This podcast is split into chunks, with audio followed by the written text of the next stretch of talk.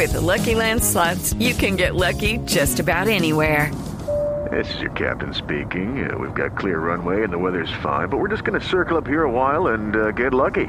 No, no, nothing like that. It's just these cash prizes add up quick. So I suggest you sit back, keep your tray table upright, and start getting lucky. Play for free at LuckyLandSlots.com. Are you feeling lucky? No purchase necessary. Void where prohibited by law. 18 plus terms and conditions apply. See website for details. Trata de los efectos que tiene la química de la medicina naturista. Bueno, todo, todo lo que consumimos tiene química. Todo, absolutamente todo, inclusive los alimentos, que era de lo que hablábamos ayer en este fin de semana que estamos dedicados a lo natural y a lo naturista. Ayer lo natural en la alimentación, fíjense que nos eh, decía nuestro invitado, el doctor Cinco, que si nosotros comíamos demasiadas frutas, pues estábamos así fuera fructosa, metiéndole mucho dulce al organismo. Y eso tiene una reacción química que lleva, bueno, a la inflamación, a engordarse, a muchas cosas. Em, hoy estamos hablando de la medicina naturista. Los efectos de eso que consumimos y que creemos que porque es naturista, que porque viene de la naturaleza, pues eh, no tiene ningunos efectos. Y hay estudios que han mostrado los efectos de ciertas plantas que directamente toman comunidades, podríamos decir en términos ancestrales, y que tendría eh, una repercusión importante eh, en otros órganos del cuerpo. Si se estaba tratando de eliminar alguna dolencia, pues también se generaba otra eh, como resultado del consumo de esas hierbas o de esas plantas. En fin, ¿qué se ha investigado al respecto? ¿Qué hay? ¿Hasta qué punto eh, podemos suplir del todo la medicina general, la tradicional que conocemos, y hasta qué punto nos hacemos tratamientos únicamente con la medicina naturista? Así que hemos invitado al doctor Julio César García, fundador e investigador del grupo de investigación Evidencia Terapéutica, para hablar de este tema. doctor García, muy buenos días, bienvenido en Blue Jeans de Blue Radio. Muy buenos días, María Clara, ¿cómo estás? bien, bien, muchas gracias. Bueno, pues comencemos por hablar de la química de la medicina naturista. Eh, hay plantas que se han eh, encontrado mm, que no tienen ninguna repercusión y se pensaba que sí, o que al procesarse no la tienen eh, y la pierden, digámoslo de alguna manera. ¿Qué podemos decir en términos generales de la medicina naturista? Bueno, en principio lo que tendríamos que decir es que mm, eh, todo el, campo de estudio de esta medicina naturista la podemos englobar en la etnofarmacología. Así se le conoce, etnofarmacología, en donde eh, se puede se puede hacer estudios de las plantas y su uso medicinal, pues en el ser humano, en veterinaria, en diferentes diferentes organismos, pero específicamente en el ser humano la etnofarmacología nos permite este estudio. Eso por un lado. Por el otro, digamos que mm, de dónde se obtienen los fármacos que hoy conocemos, eh, digamos, de manera, eh, de manera industrial o de manera en, la, en la medicina normalmente. Se obtienen de eh, la naturaleza, de los, precisamente de las plantas, se obtienen de la síntesis química y de la biotecnología. Entonces hay tres, digamos, grandes eh, grupos donde uno puede obtener los fármacos que hoy comercializamos diariamente y que utilizamos en nuestros pacientes. Entonces, por un lado, la naturaleza, indiscutiblemente, muchos fármacos han, nacido precisamente de las plantas, ¿cierto? El ejemplo, un ejemplo típico es la aspirina. La aspirina nace de una planta. Otro ejemplo es, eh, por ejemplo, los corticoides, la morfina, la misma marihuana que hoy le conocemos como cannabis tiene múltiples usos desde el punto de vista medicinal y viene precisamente de las plantas. Es decir, eh, cómo a partir de estas plantas se hace un estudio específico a partir de algo que le llamamos farmacognosia, así se le conoce técnicamente, y, y permite la extracción de ciertos productos que hacen eh, buenos efectos sobre el organismo. Entonces digamos que esto ha venido en una revolución gigantesca. Yo creo que eh, cada cultura tiene sus propias plantas, cada cultura tiene su propio desarrollo y por eso digamos que eh, en cada sitio se, se escucha, ¿no? Tómese esta plantica para el dolor de cabeza o para el dolor de estómago o para eliminar los cálculos de la vesícula, ya que hablamos de la bilirruina, y, eh, y así sucesivamente. Y muchas veces, pues eh, los estudios reales que hay sobre estas plantas, pues no son tan profundos como nosotros quisiéramos. Indiscutiblemente eh, es necesario, a partir de la evidencia que existe a nivel internacional, determinar si hacen efecto o no hacen efecto. Entonces, claro. aquí hay un gran... Hello, it is Ryan, and we could all use an extra bright spot in our day, couldn't we? Just to make up for things like sitting in traffic, doing the dishes, counting your steps, you know, all the mundane stuff. That is why I'm such a big fan of Chumba Casino. Chumba Casino has all your favorite social casino style games that you can play for free anytime, anywhere with daily bonuses. That should brighten your day a little. Actually, a lot. So sign up now at chumbacasino.com. That's chumbacasino.com. No purchase necessary. BGW. Void were prohibited by law. See terms and conditions. 18 plus. Aquí hay un, gran- un gran balance, ¿no? el balance del efecto, del efecto terapéutico y del efecto Sí. secundario. Ahí viene el gran balance que nosotros tenemos que manejar permanentemente cuando tomamos productos de origen natural. Claro, eh, doctor García, pero uno, uno podría decir que en las etiquetas de esos productos naturistas que busca, ¿hay alguna ley, hay alguna regulación que le diga a uno, bueno, eh, esto está aún en investigación? En algunos, eh, en algunos produce esto o esto, eh, digamos como unas advertencias, pero además que está en proceso de o no? ¿Cómo hace uno para coger una medicina de esas? Porque eso sí, pues, pulula, ¿no? Eso es por todos lados. Entonces uno puede decir, sí, entonces uno puede decir, bueno, ¿y esto aquí qué? ¿Qué me dice de, de- del camino de investigación que ha recorrido? ¿Cómo hace uno para reconocer eso? ¿Qué debe tener en cuenta? Claro que sí, yo creo que mm, uno de los principales organismos que ha tratado de legislar a nivel internacional sobre los productos herbales, precisamente es la Unión Europea.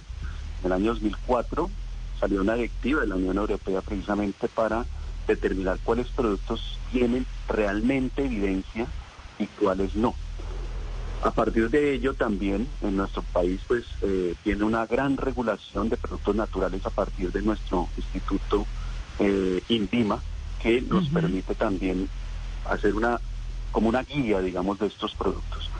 ¿Cuál Sí. es el gran problema? El problema es cuando eh, estos productos polulan, como, como usted dice, en diferentes eh, centros naturistas o tiendas naturistas y claramente no es como un producto farmacéutico normal. Un producto farmacéutico tiene un registro sanitario en donde existen buenas prácticas de, de manufactura, existen toda una, una legislación alrededor de él.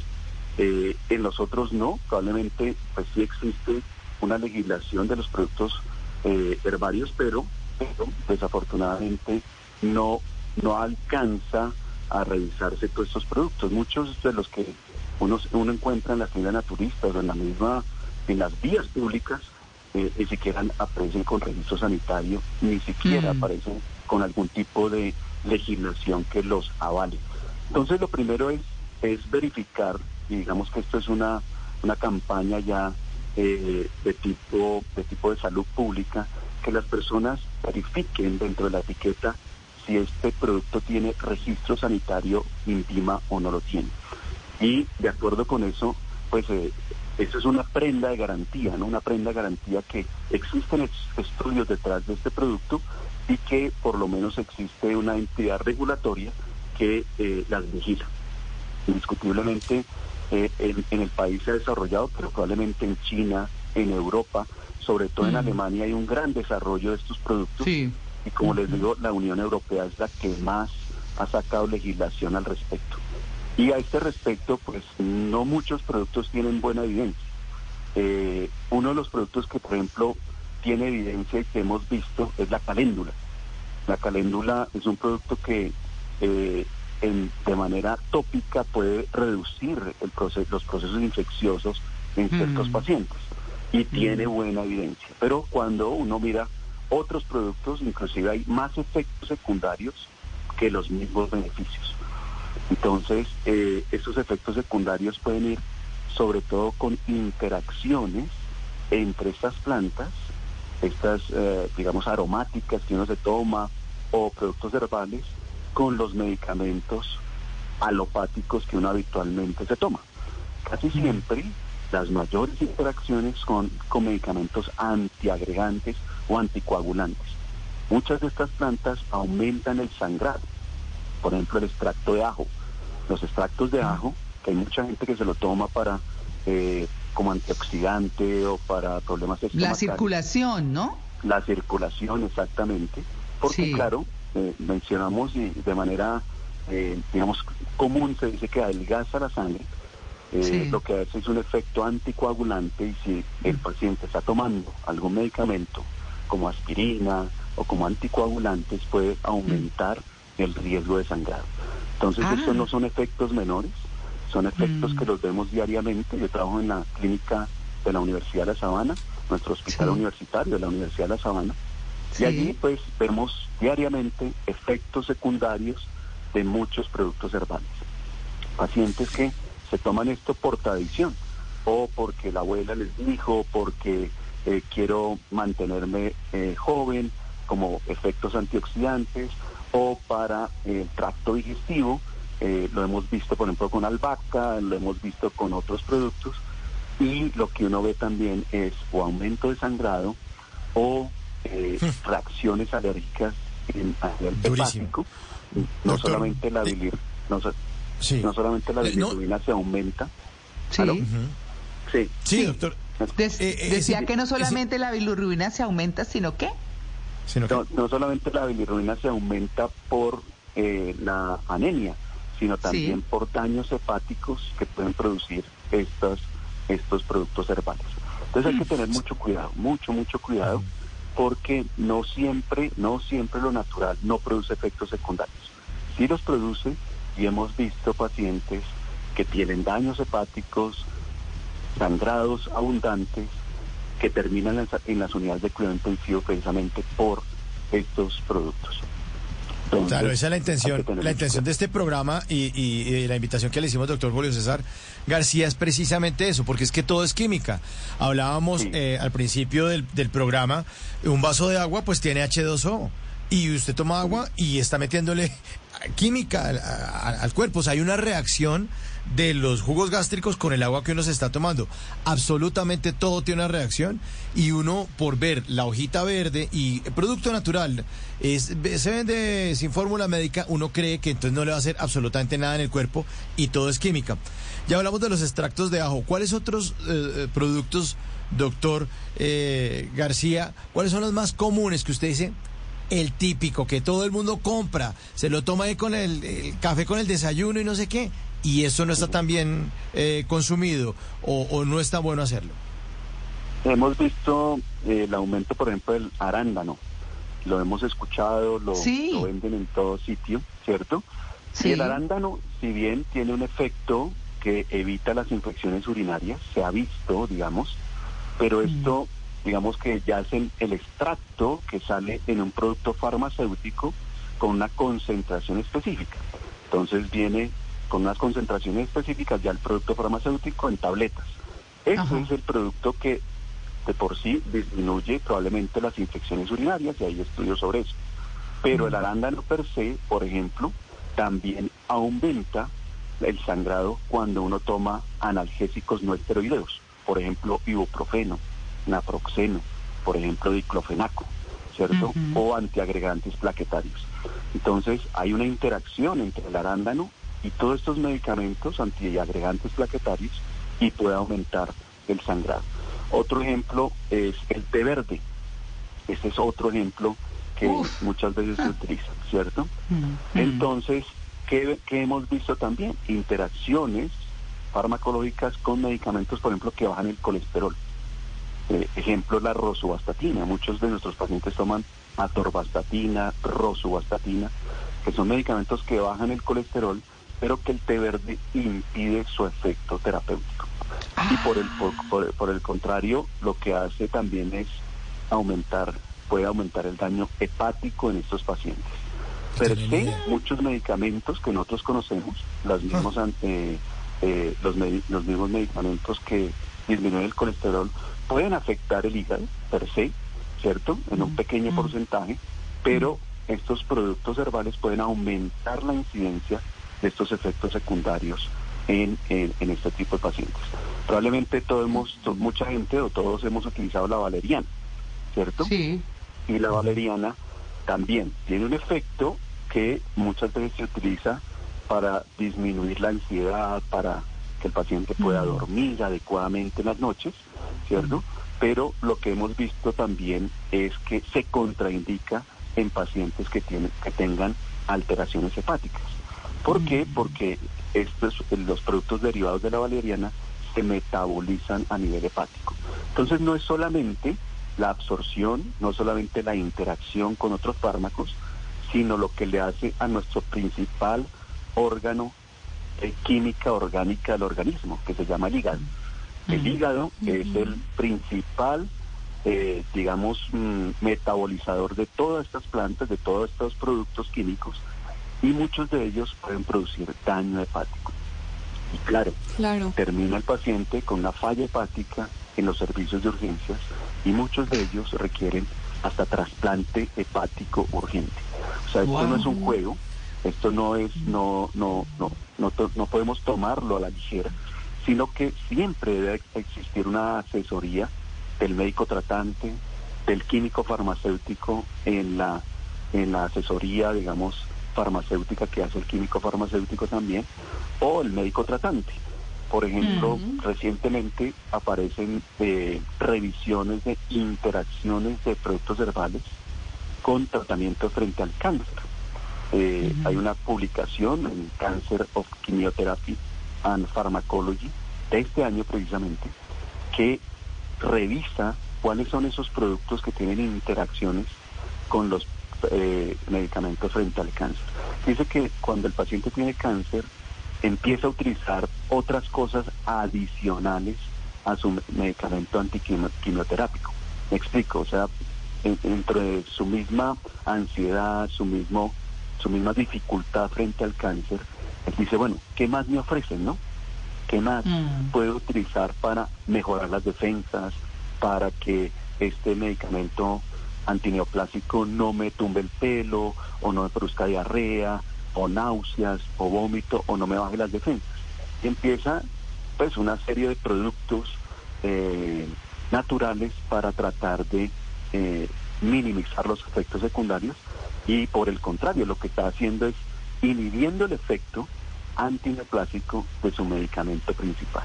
Entonces, también esta asesoría con el oncólogo es fundamental.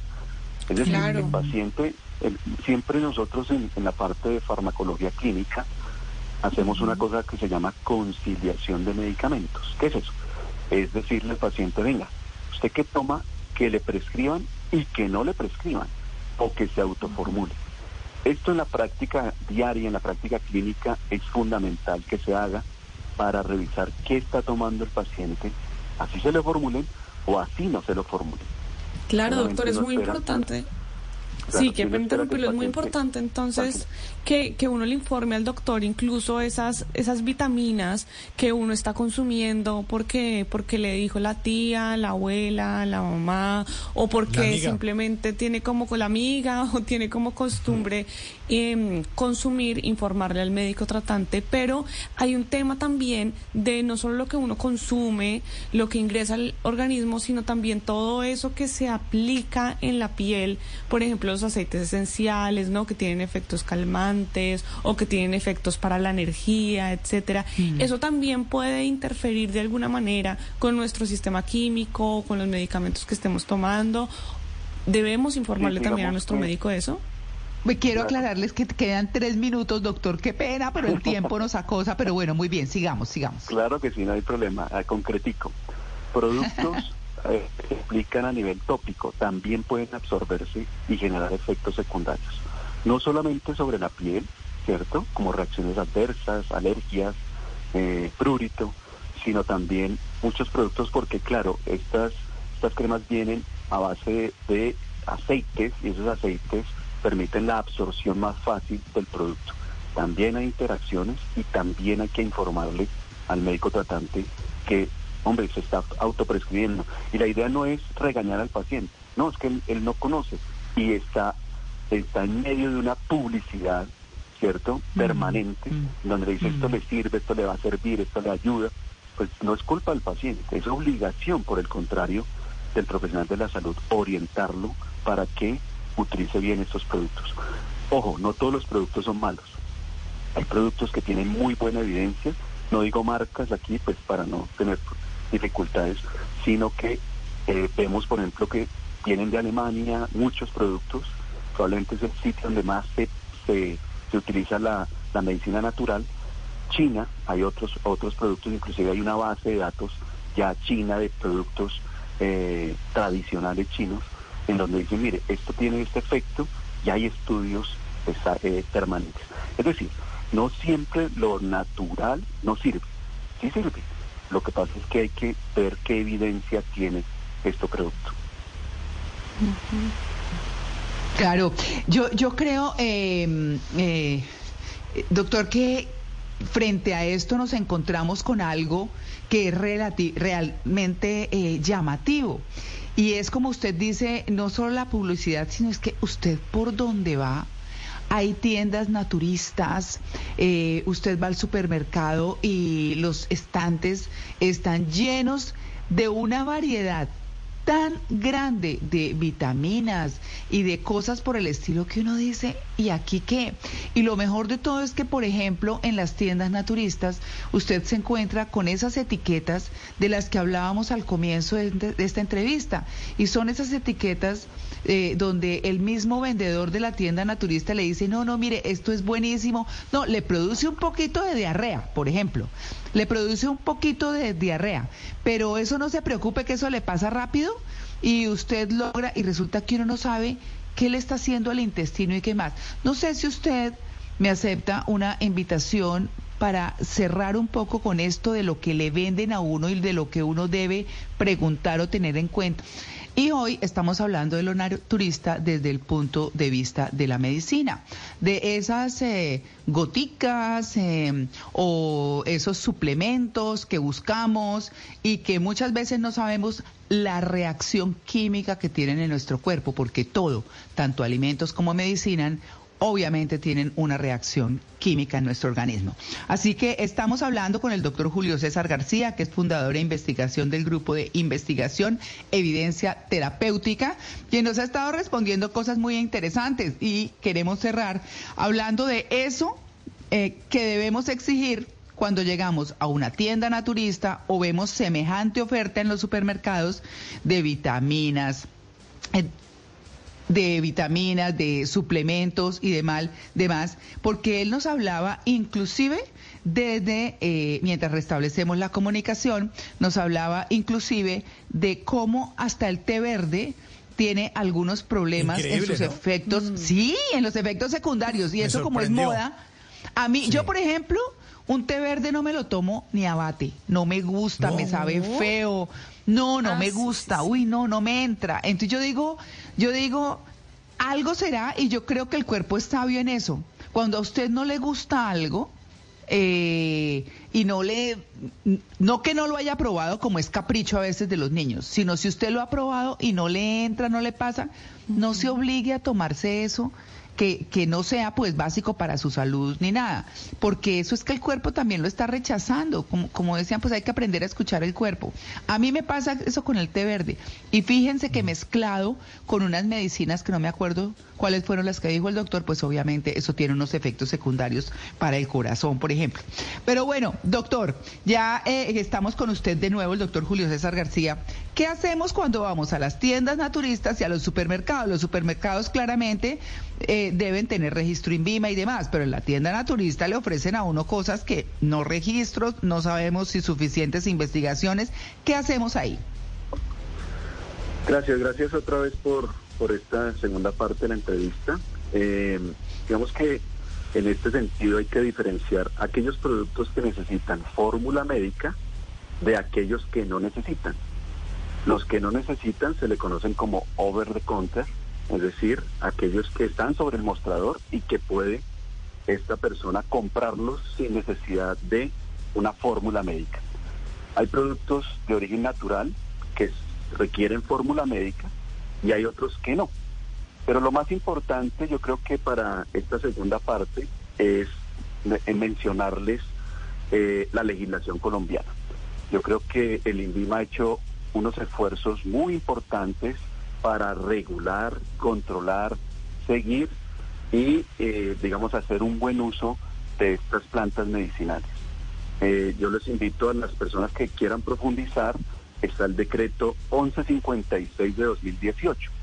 Este decreto es el que permite eh, generar registros sanitarios de estos productos de origen medicinal. A la larga, ¿qué es un registro sanitario? Un registro sanitario es cuando eh, estos productos cumplen con condiciones técnicas y legales para ser comercializados en Colombia. Es decir, las plantas medicinales y, digamos con fines eh, terapéuticos requieren registro sanitario en Colombia a partir de este decreto ya desde 2018. Eh, lo que permite también en INVIMA es generar un listado de precisamente plantas medicinales que mm, hacen parte, digamos, de toda la base de eh, actividad biológica comprobada por estudios científicos, por estudios clínicos o por modelos animales y permite que eh, tengamos un control específico de estos productos. Inclusive es tan similar la legislación de fitoterapéuticos en Colombia, así se le conoce, fitoterapéuticos, es tan similar que mm, prácticamente se parece a los productos alopáticos. Cuando uno mm. eh, encuentra, digamos, el rosuvastatina, que ya lo habíamos mencionado, o cuando uno encuentra um, ácido acetil salicílico, la aspirina. Estos productos requieren un registro sanitario. Pues bien, los fitoterapéuticos también. Entonces, la recomendación a los oyentes es que si usted va a utilizar estos productos con fines medicinales, con fines terapéuticos, deben tener registro sanitario INVIMA, fitoterapéutico. Entonces, aparece como cualquier producto que eh, habitualmente vemos en la etiqueta, donde aparece la indicación, las contraindicaciones, el número del registro sanitario en BIMA, ¿cierto? El, el nombre del producto, fecha de vencimiento, todo esto y tanto que el INVIMA hoy por, hoy por hoy ya habla de, por ejemplo, productos fitoterapéuticos alterados o fraudulentos, ¿cierto? Mm. Es decir, que ya tienen registro sanitario, pero hay otros que utilizan ese registro sin eh, aprobación y empiezan a venderlo en tiendas naturistas. Eso es ilegal y puede generar, obviamente, todos los efectos legales de, eh, de productos fraudulentos en Colombia. Entonces, nuestra recomendación es primero, si mm, va a utilizar con fines terapéuticos eh, las plantas medicinales, debe cerciorarse que tenga registro sanitario. Pero muchas veces, y lo hablamos en el primer segmento, las vitaminas, por ejemplo, ¿cierto? Las vitaminas que son complementos nutricionales que diariamente... Muy comunes. Eh, muy comunes, muy comunes y que mm. se mm. utilizan habitualmente y que muchos pacientes a nuestra consulta, nosotros tenemos una consulta precisamente de farmacología clínica en la Clínica Universidad de La Sabana, donde nuestros mm. pacientes polimedicados llegan y dicen, venga, es que quiero adicionalmente los productos que tomo un multivitamínico. ¿Usted qué me aconseja, doctor? Y nosotros inmediatamente le decimos, venga, es que el mejor multivitamínico son una buena dieta, me imagino que ayer hablaron de esto, una buena dieta en su, eh, digamos, en su vida diaria. No necesita complementos multivitamínicos a menos que usted tenga deficiencias nutricionales, que allí los colegas nutricionistas pues nos ayudan en, en ese sentido. Entonces, vitaminas como la vitamina E, que tiene un efecto antioxidante muy importante, pero que en exceso puede producir daño hepático, ¿cierto? La misma vitamina D que sirve para todos los procesos de eh, evita la osteoporosis, en exceso también puede producir eh, problemas eh, en el organismo.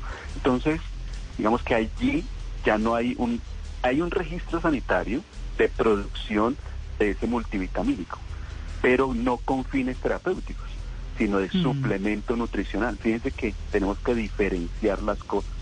Entonces, cuando el, el, el, paciente, el individuo quiere una sustancia de origen medicinal con fines terapéuticos, tiene que tener registro sanitario INVIMA y debe estar dentro, precisamente dentro del listado de productos fitoterapéuticos aprobados por el INVIMA. Uno entra a la página del INVIMA y dice el listado de plantas medicinales aceptadas con fines terapéuticos y está actualizada 2022. Entonces ahí uno puede re- revisar en, en- en el INVIMA cuáles ya tienen evidencia suficiente para estar incluidos acá. Y hay una cosa muy interesante acá, y es dividir los productos fitoterapéuticos, los que yo obtengo de una planta medicinal, o aquellos que por medicina tradicional, ¿cierto?, se utilizan en una población específica. Ahí se utiliza también un registro sanitario, pero se necesitan otros, otros, otras, otros requisitos. Por ejemplo, 40 años de uso continuo en una población específica. Entonces, que se haya demostrado que ese producto, que es tradicional en esa cultura, eh, tenga efectos por más de 40 años, ¿cierto? Y que adicionalmente haya un componente histórico y que se referencie de dónde viene, que, en qué se ha utilizado y qué opinión tienen eh, los pacientes respecto a esto. Entonces, yo creo que aquí hay una legislación bien interesante, pero como decíamos al principio de nuestra entrevista, no hay que abusar y por el contrario hay que estar bien informados de lo que estamos utilizando. Muchos de estos productos tienen interacciones con los medicamentos alopáticos, los que formulamos habitualmente en nuestra práctica clínica, y esto tiene que ser avisado a nuestros médicos tratantes, a nuestros químicos farmacéuticos en la atención farmacéutica. Entonces, claramente, eh, vayamos al- a, la, a la farmacia o vayamos a la tienda naturista, pero bien informados. ¿Cuáles son? eh, si tengo fines terapéuticos, déjeme ver el registro sanitario en VIMA. Y si tiene un registro sanitario en VIMA, tengo la garantía de que hay un respaldo técnico-científico y técnico-legal de ese producto. Claro, nos queda un minutico, doctor. Eh, yo le quiero preguntar ya para cerrar. Uno entonces debiera decirle al médico, yo usualmente tomo té verde. Eh, y no sé si los médicos eh, tradicionales estén tan preparados o tengan el conocimiento de eh, estas reacciones químicas de esos anime- alimentos naturistas y todas estas cosas como para decir, mire, o dónde investiga uno la reacción de una medicina con algo que es naturista. Mire que ahorita hay una especialidad bastante reciente en Colombia, precisamente de farmacología clínica. Yo soy internista y adicionalmente me subespecialicé en farmacología clínica. Los farmacólogos clínicos estamos en disponibilidad de acompañar al médico tratante en este sentido. Entonces, pues digamos que ahí eh, se pueden conseguir o hacer interconsultas a farmacología clínica y Ah, con mucho bien. gusto, digamos, nosotros hacemos toda esta asesoría de medicamentos homeopáticos, alopáticos, interacciones, pacientes polimedicados, poco adherentes. Este tipo de pacientes son los que manejamos precisamente en nuestra consulta diaria. Entonces, si bien existe una información que aparece en las farmacopeas internacionales de fitoterapéuticos, eh, nosotros los especialistas en el medicamento podemos asesorar en ese sentido, en farmacología clínica. Ah, buenísimo, buenísima esta conclusión. Pues, eh, doctor Julio César García, gracias por aceptar esta invitación de En Blue Jeans y la extensión y todo. Que tenga un feliz día. Muchas gracias a ustedes por la invitación, feliz día para todos y felices Pascuas. Ay, No, felices Pascuas, por supuesto, claro que sí. Bueno, muy bien. Muy bien, hasta luego. Gracias, ya regresamos, estamos en el Blue Jeans de Blue Radio, el programa más feliz de Blue.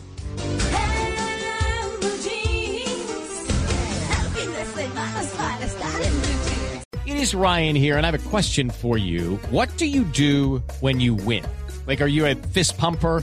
A woohooer, a hand clapper, a high fiver. I kind of like the high five, but if you want to hone in on those winning moves, check out Chumba Casino. At chumbacasino.com, choose from hundreds of social casino style games for your chance to redeem serious cash prizes. There are new game releases weekly, plus free daily bonuses. So don't wait. Start having the most fun ever at chumbacasino.com. No purchase necessary. Group. Void were prohibited by law. See terms and conditions. 18 plus.